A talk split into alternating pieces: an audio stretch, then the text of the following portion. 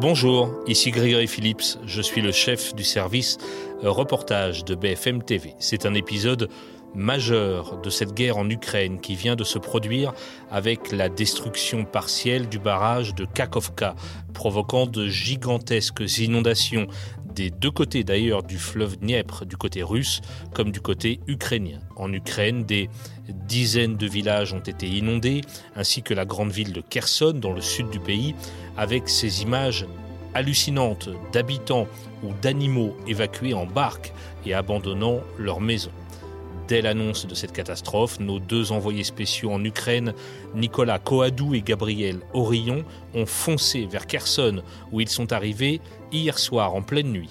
Au moment où j'enregistre ce podcast, nous sommes le mercredi 7 juin, il est 16h à Paris, 17h à Kherson. Dans Kherson inondé, nos reporters racontent. C'est le 50e épisode du service reportage.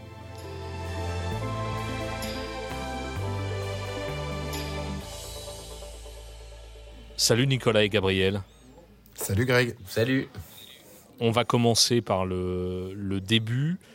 Quand avez-vous appris l'explosion, la quasi-destruction de ce barrage et où étiez-vous à ce moment-là? Alors on l'a appris avant-hier, en fait, au réveil. On était à Drouchkivka, donc c'est euh, c'est un village en plein milieu du Donbass. On était là-bas pour essayer de suivre l'avancée de la contre-offensive ukrainienne, dont on, on entend parler depuis euh, très longtemps. Et euh, le matin, on commence à voir les premiers pushs, la première alerte de Zelensky. Donc très rapidement, on comprend que ça va être gros. En fait, l'explosion de ce barrage, elle était redoutée. On entendait parler de ça depuis un peu plus d'un an. Donc très rapidement, on comprend que ça va changer totalement le cours de notre mission. Et donc là, vous êtes euh, dans le Donbass, c'est-à-dire dans l'est du pays, et assez rapidement, vous décidez de, prendre la route pour aller vers le sud, c'est ça? Bah D'abord, on s'est demandé euh, où on allait exactement, parce qu'avant de prendre la route, il faut avoir une, destination. Donc là, on avait plusieurs choix. En fait, le barrage euh, qui a explosé a inondé plus de, je crois que c'est 70 ou 80 villages en aval. Euh, dont euh, la grande ville de Kherson, euh, ville libérée à l'automne dernier. donc l'idée c'était soit d'aller directement à Kherson, ce qui était plus long par la route et un peu indécis à savoir est-ce qu'on allait pouvoir rentrer ou non. soit aller plutôt au niveau du barrage et redescendre le long du Dniepr pour, pour essayer de trouver des villages qui subissaient des inondations. Ok, donc, donc là, vous, prenez la route et effectivement, le cours de votre mission euh, change radicalement. et comment ça se passe quand vous approchez des zones inondées? Ah, là, c'est le début d'un très long périple parce que déjà, pour arriver sur les zones inondées, il faut passer les checkpoints. Et ce qu'il faut savoir, c'est que dans l'Ukraine, à peu près tous les journalistes le savent, euh, travailler dans l'Est, c'est relativement facile. Euh, travailler dans le Sud, c'est très compliqué parce qu'il euh, y a des checkpoints extrêmement réguliers. Et en fait, si on regarde la géographie de l'Ukraine, tout la rive sud du Dniepr, elle est contrôlée par les Russes. Donc en fait, nous, notre objectif au début, c'était de longer le Dniepr. Malheureusement, c'est extrêmement compliqué. On nous a pas laissé passer. Donc là, on part pour environ 12 heures de voiture à faire des demi-tour, à négocier au checkpoint, avant de finalement arriver dans la ville de Kherson à minuit, donc plus de 12 heures après notre départ. Juste pour qu'on comprenne bien, quand tu parles de checkpoint, c'est-à-dire que tu arrives, tu as des militaires en armes qui t'interdisent d'aller plus loin. Exactement. En fait, on roule et puis d'un coup, il y a plusieurs blocs de béton qui barrent la route. Alors là, c'est arrêt obligatoire. On fait la, on fait la queue, on attend notre tour. Et là, c'est toute une négociation avec les militaires. Donc, on présente nos accréditations militaires, puisque nous, en tant que journalistes français, on est accrédité par l'État, hein. euh, par l'État euh, ukrainien, voilà, qui nous autorise à travailler sur le territoire. Donc, on a des fiches d'accréditation à notre nom. Ça peut nous permettre de passer certains checkpoints. Mais là, en l'occurrence, ce qui nous explique les militaires, euh, c'est qu'ils ont interdiction de laisser passer les journalistes sur cette zone. Donc nous, on se retrouve bien embêtés parce qu'on leur explique qu'il euh, faut aller couvrir ça. C'est quelque chose d'extrêmement important. Hein. Les autorités ukrainiennes parlent de crimes contre l'humanité. Donc nous, on essaie mm. d'argumenter en leur disant il faut que ce soit sur les télés du monde entier. Mais on se rend compte très rapidement que c'est très compliqué. Euh, donc c'est là qu'on décide finalement de reprendre des chemins un peu plus officiels, des grandes routes et d'arriver à Kherson. Une, dernière question sur ces petits villages où, vous n'avez pas pu aller. Euh, pourquoi est-ce qu'on refuse l'accès euh, pour des questions de sécurité? Parce qu'ils sont inaccessibles parce que déjà sous l'eau? Enfin, est-ce que vous avez compris pourquoi? C'est essentiellement pour des questions de, sécurité, mais plus euh, liées à la guerre que liées à cette, inondation. C'est-à-dire qu'en fait, les villages ukrainiens de cette rive du Dniepr, ils sont juste en face bah, de l'autre rive et l'autre rive en fait elle est contrôlée par les Russes. Donc si, si tu veux, c'est un endroit où les, les, les, deux armées se font face et donc c'est des villages qui sont en zone rouge. sauf que dans le sud de l'Ukraine, la particularité, c'est que les officiers de presse de l'armée sont très stricts et euh, depuis la libération de Kherson, il refuse quasiment systématiquement la présence de journalistes dans ces zones rouges et dans ces villages. Je me permets de rebondir aussi, ce qui complique fortement l'accès, euh, c'est qu'en ce moment on parle beaucoup de contre-offensive et tout le monde se demande où elle pourrait mener. Mmh. Une des théories, ce serait de la mener plutôt vers le sud. Et généralement, on commence à avoir l'habitude. On a tous les deux couvert la première contre-offensive en septembre dernier. On se rendait compte que les semaines qui précédaient cette contre-offensive, il y avait ce qu'on appelle un blackout. Ça veut dire que euh, forcément, pour maintenir un brouillard sur les plans de l'armée, eh bien, euh, on laisse pas passer les journalistes, on donne très peu d'infos. Et ça, ça nous a franchement pas facilité la tâche. Après, ça, c'est une situation qui concerne l'ensemble de l'Ukraine, puisqu'il y a d'autres fronts probables pour cette contre-offensive, notamment le Donbass. On a aussi les incursions euh, au nord euh, côté russe. Donc euh, vraiment, en tout cas moi, ce que j'ai noté depuis que je vais en Ukraine, c'est que dans le sud, c'est particulièrement verrouillé pour la communication. D'accord. Donc finalement, vous reprenez une autre route qui passe, je crois, par euh, Kriviri, euh, puis euh, si je ne me trompe pas, pour aller vers le sud. Et donc vous arrivez, vous arrivez euh, à proximité de Kherson. Là, l'accès est facile, possible? Alors, il n'est pas forcément facile parce qu'officiellement, ce que nous expliquent les autres, voilà. Déjà, il faut savoir que nous on travaille avec notre fixeur. Hein. je, préfère le préciser pour ceux qui savent pas. Un fixeur, c'est un, un, Ukrainien qui est avec nous tout le temps et qui est vraiment indispensable. C'est lui qui fait les traductions, c'est lui qui parle, euh, parce qu'il parle ukrainien, qui parle aux militaires sur les checkpoints, c'est lui qui a beaucoup de contacts. Donc très rapidement, notre fixeur, il s'appelle André, il nous explique que euh, tous les autres fixeurs, des autres journalistes occidentaux ou du monde entier, euh, râlent parce que c'est très compliqué d'accéder à Kherson. Donc là aussi, on comprend que hmm. ça va être compliqué. Là où on a eu de la chance, c'est que notre fixeur a un très bon contact avec une officier de presse, donc c'est un membre de l'armée qui est chargé de gérer les liens entre l'armée et les journalistes, et qui nous assure qu'on pourra rentrer à Kherson. Si on est bloqué au checkpoint, elle nous dit passez-moi un coup de téléphone et vous pourrez rentrer. Alors effectivement, on arrive au checkpoint et là très facilement, il nous laisse rentrer dans Kherson. Mais ça c'est assez. Là, il est quelle heure? Euh, il est, je pense qu'il doit être minuit heure locale, donc 23 heures heure française. Euh, mais ce qui est assez, euh, ce qui est assez magique, c'est que vraiment il, il, prononce juste le nom de cette dame et qu'il n'y a pas de vérifications qui sont faites, pas de coup de fil passé par le, par le militaire, c'est vraiment un laisser-passer. Et c'est assez, euh, c'est assez bluffant. Nous-mêmes, on a été surpris. On s'attendait à passer euh, des minutes et des minutes au checkpoint, à présenter les accréditations. Au final, en 30 secondes, l'affaire était dans le sac et on était dans Kherson, prêt à faire notre premier duplex pour l'antenne. Qu'est-ce que vous voyez? Alors là, on arrive, nous, forcément, on sait que les quartiers qui sont le plus inondés, c'est ceux qui sont proches du Dniepr, hein, le fleuve qui borde la ville de Kherson. Donc très rapidement, on se dit, il faut euh, très rapidement montrer qu'on est là, pouvoir montrer bah, au public français, aux spectateurs de BFM TV ce qui se passe à Kherson. Donc la priorité, c'est de mettre des premières images et se mettre en direct. Alors on se rapproche du Dniepr, on trouve la première rue inondée et là on fait un premier duplex. Je crois qu'il est 23h30 heure française, quelque chose comme ça. Alors il y a des petites, euh, des petites techniques. Euh, moi, comme je suis, je suis JRI, donc journaliste reporter d'image, euh, c'est-à-dire que on ne voit rien. C'est nuit noire, le couvre-feu, donc il n'y a pas un lampadaire allumé. Donc le danger, c'est qu'on est Nicolas. Euh, bah, éclairé finalement sur un fond noir et qui pourrait être n'importe où. Donc euh, ce qu'on décide assez vite, c'est euh, d'allumer les, les, phares de la voiture. C'est une petite euh, technique, ça permet en fait de voir un peu ce qu'il y a derrière, mais il faut pas non plus mettre les pleins phares parce qu'on est en couvre-feu. Et l'idée c'est pas non plus d'être le seul point lumineux de la ville ce soir-là.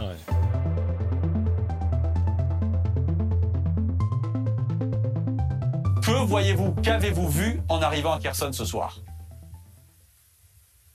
Bonsoir Maxime. Eh bien, euh, je vous le montrer. Ce qu'on voit, hein, c'est des quantités d'eau absolument affolantes. Hein. Kherson, c'est euh, une grande ville du sud du pays qui est située en rive du Dniepr, hein, ce grand fleuve qui traverse l'Ukraine. Eh bien, le fleuve est monté de 3 mètres 24. Eh bien, regardez mes pieds. Euh, nous sommes à une soixantaine de mètres du Dniepr et pourtant, l'eau continue à monter. Elle a envahi toutes les rues de cette ville et pénètre même dans certaines habitations à tel point, vous l'avez dit, que cette ville de Kherson doit être évacuée, du moins en grande partie. Certaines personnes au début de la journée pensaient que ça n'allait pas monter très vite, qu'ils ne euh, allaient pas euh, s'évacuer. Eh bien, ils ont très rapidement changé d'avis en voyant la montée très rapide euh, des eaux. Ce sont d'ores et déjà 1200 personnes qui sont évacuées rien que sur cette ville de Kherson.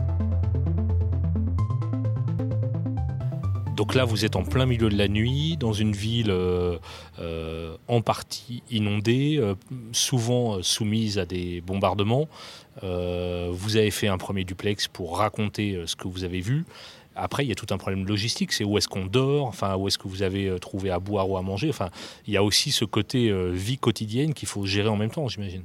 Absolument, ça c'est quelque chose qu'on a préparé donc avec notre fixeur Andri pendant le trajet.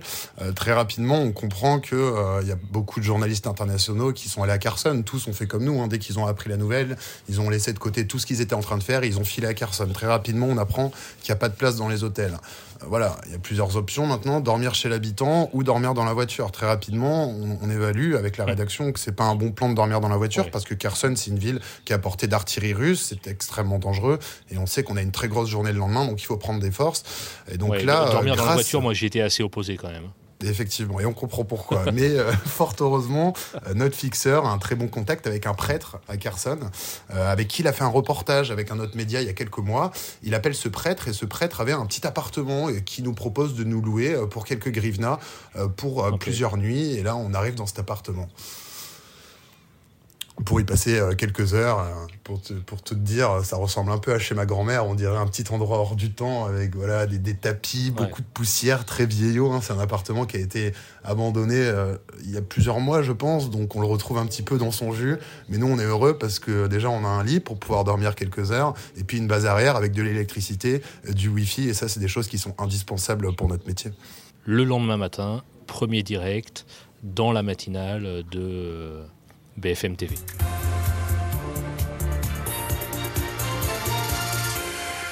D'abord dans Kherson en direct, la ville, vous le savez, se trouve dans la zone inondée après la destruction il y a un peu plus de 24 heures d'une partie du barrage de Kakrovska dans le sud du pays. Nicolas Quadou, vous êtes arrivé euh, tard dans la soirée à Kherson avec euh, Gabriel Orion. Racontez-nous d'abord à quoi ressemble la ville ce matin. Il est 8 heures en ce moment à Kherson.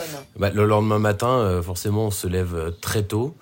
Euh, l'idée, en fait, c'est de trouver un endroit euh, intéressant euh, à filmer. Intéressant pour nous, ça veut dire bah, un endroit où les, maisons sont inondées. Donc, on, prend la voiture et on, longe en fait le Dniepr pour trouver une route qui va nous mener finalement entre entre deux maisons à une à une zone inondée. Et on est vraiment confronté là d'un coup à l'image, puisque la, nuit on, on le voyait pas. en face de nous, on voit en fait de l'eau jusqu'au toit des maisons. Voilà. Euh, c'est-à-dire qu'à 20 mètres devant nous, il y a vraiment, il n'y a plus que le toit des maisons qui apparaît au-dessus de l'eau. Hmm. On a tout sous nos yeux en fait. On a euh, l'eau. Euh, l'enjeu c'était de montrer que l'eau continue à monter. Donc on a un endroit où l'eau peut monter. Et là c'est là que Gabriel a une très bonne idée, c'est de poser une pierre au bord de l'eau pour voir à quel moment l'eau va dépasser cette pierre. Ça permet de rendre compte à l'antenne, aux téléspectateurs, à quel point l'eau monte vite. Nicolas Demo, on a l'impression parce que vous étiez avec nous il y a une heure que l'eau continue de monter. Le barrage, il est à combien de kilomètres de Kherson? Le barrage, il est à 60 kilomètres euh, au nord de Kherson. Ça veut dire que toutes euh, les localités, environ 24 euh, qui se situent entre Kherson et le barrage, ont été totalement inondées. Et oui, l'eau continue de monter. Regardez, on s'est permis de mettre un petit témoin. Lorsque on s'est parlé tout à l'heure, il y a une heure, nous avons placé cette pierre. Hein. Quand on l'a placée, elle n'était pas encore immergée. Regardez, en moins d'une heure, l'eau est déjà montée. Et oui, elle monte à vue d'œil. Rien que cette place qui se situe derrière moi, les habitants nous confiaient qu'hier soir à 19h, elle était totalement sèche désormais. Il y a plus d'un mètre cinquante d'eau au milieu. Et c'était pas terminé puisque le pic de cette crue devrait être atteint en milieu de journée et la situation devrait revenir à la normale seulement d'ici 3 à 4 jours. Très rapidement, tout se passe autour de nous. On a des policiers qui viennent toquer chez les gens pour leur dire d'évacuer. On a euh, des personnes en pleurs qui nous parlent, qui nous disent qu'elles veulent pas partir, qu'ils ont déjà vécu euh, l'occupation des Russes, qu'ils ont vécu les bombardements depuis plusieurs mois et maintenant ce qui qualifie d'un déluge. Donc très rapidement, euh, les, gens viennent spontanément à nous, à notre micro pour nous parler. Et ce qui est impressionnant aussi, c'est la mobilisation générale, c'est-à-dire que partout, on entend des bruits de pompes en fait, et c'est les pompes qui gonflent les petits bateaux, enfin qu'on appelle en France de, enfin les zodiacs, euh, je pense qu'on peut le dire. Euh, voilà, et tout le monde gonfle ces petits bateaux, sort les barques des garages et euh, va sur le Dniepr gonflé pour aller récupérer ou des affaires dans des maisons ou des personnes âgées qui ne peuvent pas se déplacer. On a même des, des animaux qui arrivent. Il y a des, camions qui viennent avec des petites cages pour les, pour les, pour les mettre à l'intérieur, puisque certains animaux ont été abandonnés dans des maisons. Donc c'est un peu l'arche de Noé euh, au bord du Dniepr, mais surtout, vraiment, il y a une grande solidarité et des gens qui arrivent de, partout en Ukraine pour, euh, bah, pour aider et pour tenter de, sauver ce qui peut l'être tout ça dans une ambiance euh, euh, de guerre Est-ce que vous entendez des combats au loin? Est-ce que euh, la ville continue à être bombardée? Oui, totalement. Ce qu'il faut savoir, c'est que d'un point de vue géographique, Kherson, voilà, c'est au bord du Dniepr. Les Russes sont encore stationnés de l'autre côté, donc ils sont à quelques kilomètres. La ville, elle est à portée d'artillerie. Euh, Gabriel et moi, on est tous les deux euh, les mois précédents allés à Kherson, donc on connaissait cette ville. On sait que c'est une ville dangereuse. Euh, c'est une ville euh, qui est à portée donc d'artillerie des Russes. pendant la courte nuit qu'on passe dans cet appartement, on entend énormément de détonations. Donc, quand on travaille euh, à Kherson, euh, on met les gilets pare-balles, on met le casque parce qu'on sait que c'est dangereux. Et c'est une ambiance euh, qui continue toute la matinée pendant qu'on travaille. On entend des explosions au loin. Donc ces explosions, plus cette inondation, ça donne vraiment un décor très très impressionnant, il faut le dire. Ensuite, c'est vrai qu'on vient de Druzhkivka. Et Druzhkivka, donc dans le Donbass, la ville dont on part le matin, c'est une ville qui est en, située à une trentaine de kilomètres de Barkmout. Donc l'ambiance n'était pas forcément plus calme. Hmm. Donc on n'est pas dépaysé, on va dire, par le, par, le, par le bruit des détonations. Ce qu'il y a à Kherson, c'est qu'on entend quand même plus de départs, c'est-à-dire de, de, de, projectiles qui partent depuis le front ukrainien pour aller vers le front russe euh, que d'arriver, c'est-à-dire des frappes russes qui, qui, toucheraient Kherson. Enfin, en, en tout cas, c'est moi, c'est ce que je perçois au son. Qu'est-ce qui peut se passer maintenant? Est-ce que l'eau du Dniepr peut continuer à monter? Alors, euh, les, prédictions, euh, c'était qu'au milieu de la journée, on allait attendre le climax euh, de cette crue et qu'à partir de là, ça allait commencer à descendre très doucement avec un retour à la normale prévu dans 4 à 5 jours. là, à l'heure où on se parle, Greg, il est 17h chez nous. Pour l'instant, on voit pas de décrue. on n'a pas l'impression que ça monte énormément plus, mais elle est déjà très haute. On n'a pas l'impression que l'eau descend pour l'instant. Après, ce qu'il faut savoir, c'est que le en fait, donc le, le Dniepr, c'est un très gros fleuve, un fleuve qui est très large. Euh, en, en, amont du barrage, mais aussi en aval. Et en fait, ce, cette brèche, ce, cette frappe, euh, enfin cette, cette, explosion, donc que, que, les Ukrainiens attribuent aux Russes, euh, finalement, elle fait déverse, se déverser l'eau en aval, donc ça monte. Mais au bout d'un moment, c'est un peu comme le, le, le, principe des vases communicants, c'est-à-dire qu'au bout d'un mmh. moment, finalement, ça, ça s'équilibre tout ça. Donc là, le moment où l'eau est à son maximum, euh, elle va rester un petit moment à une hauteur stable avant de baisser très très progressivement. Mais il ne faut pas s'attendre à une décrue euh, éclair. Ok. Euh, une dernière question. Tous les deux, vous couvrez cette guerre depuis euh, plus d'un an maintenant. Vous avez de nombreuses missions derrière vous en Ukraine. J'imagine que c'est euh, euh, parmi les scènes les plus surréalistes que vous avez vues, à savoir euh, une catastrophe de cette ampleur provoquée, provoquée par, la, par la guerre, ces inondations, cette ville inondée et bombardée à la fois? Oui, totalement. C'est des images absolument lunaires. Alors, euh, tous les deux, dans notre métier de journaliste, on a donc couvert la guerre. Euh, on a également couvert des catastrophes naturelles, hein, à commencer par tout simplement des inondations en France.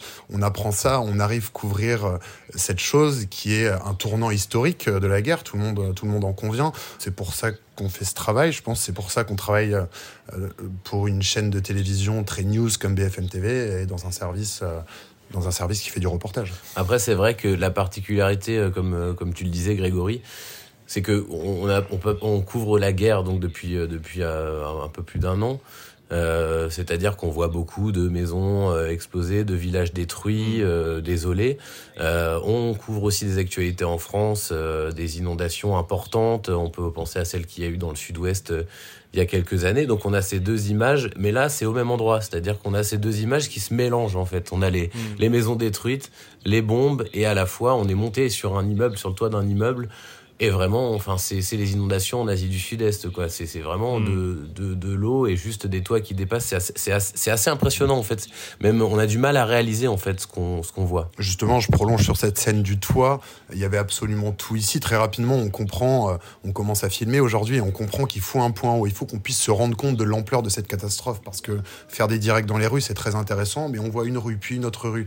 Nous, on voulait donner très rapidement une vision d'ensemble. Donc, en fait, on a vu un, immeuble assez haut. On s'est mis en tête qu'il fallait monter là-haut. Donc, euh, un habitant nous a fait monter sur le toit. On a passé près d'une heure là-haut. Et c'est des scènes euh, totalement lunaires. On a pu faire un duplex d'ailleurs là-haut. Euh, on voit donc ces toits qui dépassent avec près de 3 mètres d'eau en dessous. Au loin, le Dniepr et derrière les positions russes qui ont été frappées récemment avec des nuages de fumée qui s'étendent un petit peu partout à l'horizon. C'est une scène très impressionnante malgré le fait qu'on en ait vu quelques-unes. Exactement. Bah, si un réalisateur avait voulu le faire, je pense qu'on n'aurait pas trouvé ça très réaliste. Hmm, ok. Bon, faites bien attention à vous. Euh, continuez à nous raconter ça. Et Gabriel à nous envoyer ces images euh, extrêmement spectaculaires. Et évidemment, on peut voir vos reportages euh, depuis hier soir sur l'antenne de BFM TV. Puis encore toute la journée et demain, évidemment. À bientôt. Voilà, c'est pas terminé. Merci beaucoup, Greg. Merci, Grégory. Salut, les amis. À bientôt. Ciao. Salut. à bientôt. Bye.